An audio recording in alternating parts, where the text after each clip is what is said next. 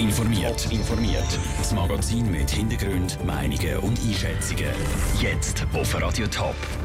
Warum die Ereignisse rund um die Winterthurer An-Nur-Moschee definitiv ein Fall für die Richter werden und wie sich die Sicherheit in den Zügen ein Jahr nach der Messerattacke Zalitz verändert hat.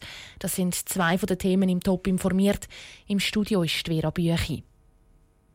Ein Imam von der Winterthurer An-Nur-Moschee wird angeklagt. Der Äthiopier soll wegen einer Hasspredigt zu einer bedingten Freiheitsstrafe von 18 Monaten verurteilt werden. Die Staatsanwaltschaft fordert dazu, dass er 15 Jahre lang aus der Schweiz weggewiesen wird. Sarah Frattaroli, du hast dich mit dem Fall befasst. Um was genau geht es bei den Vorwürfen?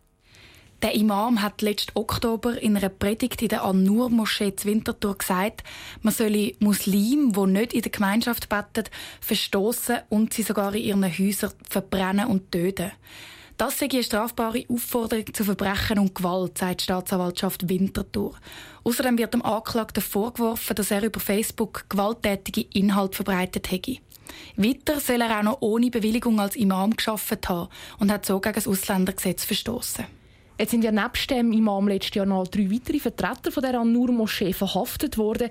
Wie geht es mit diesen drei weiter? Die Anklage gegen zwei von diesen drei Beschuldigten ist mittlerweile fallen gelassen worden. Die Staatsanwaltschaft sagt, dass sich der Verdacht nicht erhärtet hat, dass die beiden etwas mit der Hasspredigt vom angeklagten Imam zu tun haben. Das Verfahren gegen die dritte Person ist noch hängig, steht aber kurz vor dem Abschluss. Dort ist also noch nicht klar, ob der Beschuldigte angeklagt wird und welche Delikt die Staatsanwaltschaft ihm genau vorwirft. Die Nur-Moschee Winterthur steht ja seit Jahren immer wieder in den Negativschlagzeilen. Wie geht es eigentlich weiter mit dieser Moschee? Was ist da Stand der Dinge?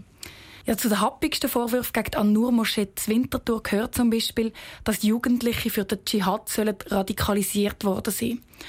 Das hat dazu geführt, dass im An-Nur-Verein Ende letzten Jahr der Mietvertrag gekündigt worden ist. Seit dem Juni hat die Moschee ihre Tore jetzt endgültig geschlossen. Die Gelder haben nicht gelangen, um den Betrieb noch länger aufrechtzuerhalten. Gemäss dem ehemaligen Präsident ist auch unwahrscheinlich, dass die Moschee an einem neuen Ort wieder eröffnet wird. Danke, Sarah Frattaroli. Weitere Informationen zum Verfahren gegen den Imam und zu den Ereignissen rund um die Nur-Moschee gibt es auf toponline.ch. Leere Schulzimmer und kein Lehrer an der Tafel, das ist auch im Kanton Zürich bald wieder vorbei. Aber ein Platz könnte umgesetzt bleiben, auch wenn das neue Schuljahr wieder losgeht. Ausgerechnet der vom Lehrer. Es sind nämlich noch nicht alle Lehrerstellen besetzt.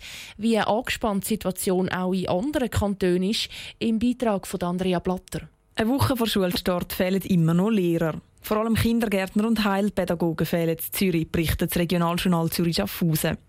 Und das Problem dürfte sich noch verschärfen, sagt Marion Völger, Chefin vom Amt für Volksschule Kanton Zürich. Es ist tatsächlich so, dass die mittel- und längerfristigen Prognosen die gehen von weiterhin steigenden Schülerzahlen aus. Und wir gehen davon aus, dass es eine angespanntere Situation wird geben. Wir sehen aber auch, dass die Quereinsteigerausbildung von der Pädagogischen Hochschule sehr gut dabei hilft, solche Engpässe zu beheben. Und die ist ja auch sehr beliebt.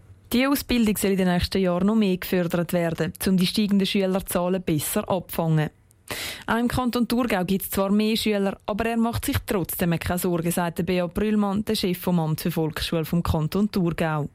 Grundsätzlich ist es so, dass man da jetzt noch mag stemmen. Zum Teil geht das über Klassengrößen. Es ist aber klar, dass wenn man sich gewöhnt war, als Lehrperson mit kleinen Klassen zu arbeiten, dass man dann einen gespürten Mehraufwand sieht, wenn es wieder mehr Schülerinnen und Schüler gibt. Über diese Klassengrößen können die steigenden Schülerzahlen trotz Mehraufwand auch im Kanton St. Gallen noch gut aufgefangen werden.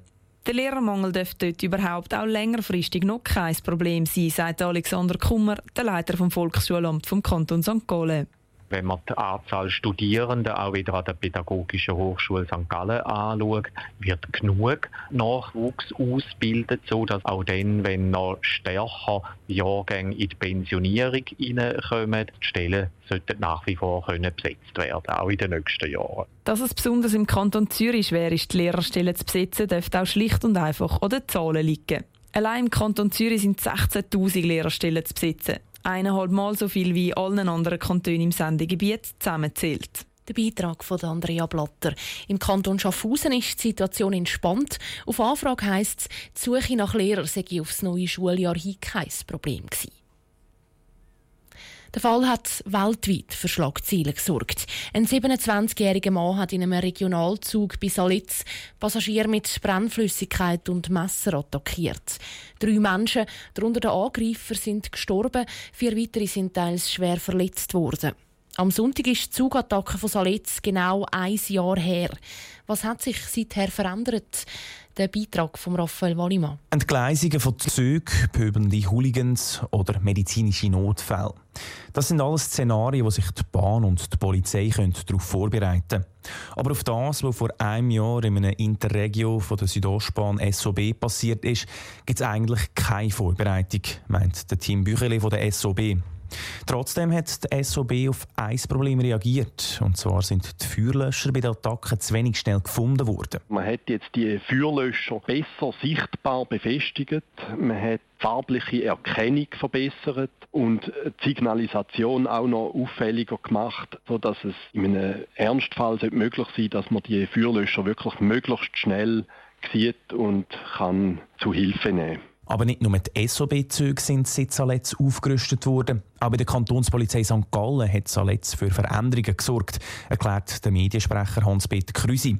Einerseits sei die Ausbildung angepasst worden. Wie geht man jetzt um, wenn man so eine Person hat, die bewaffnet ist und auch noch in Brand steht, die noch Flüssigkeit dabei hat?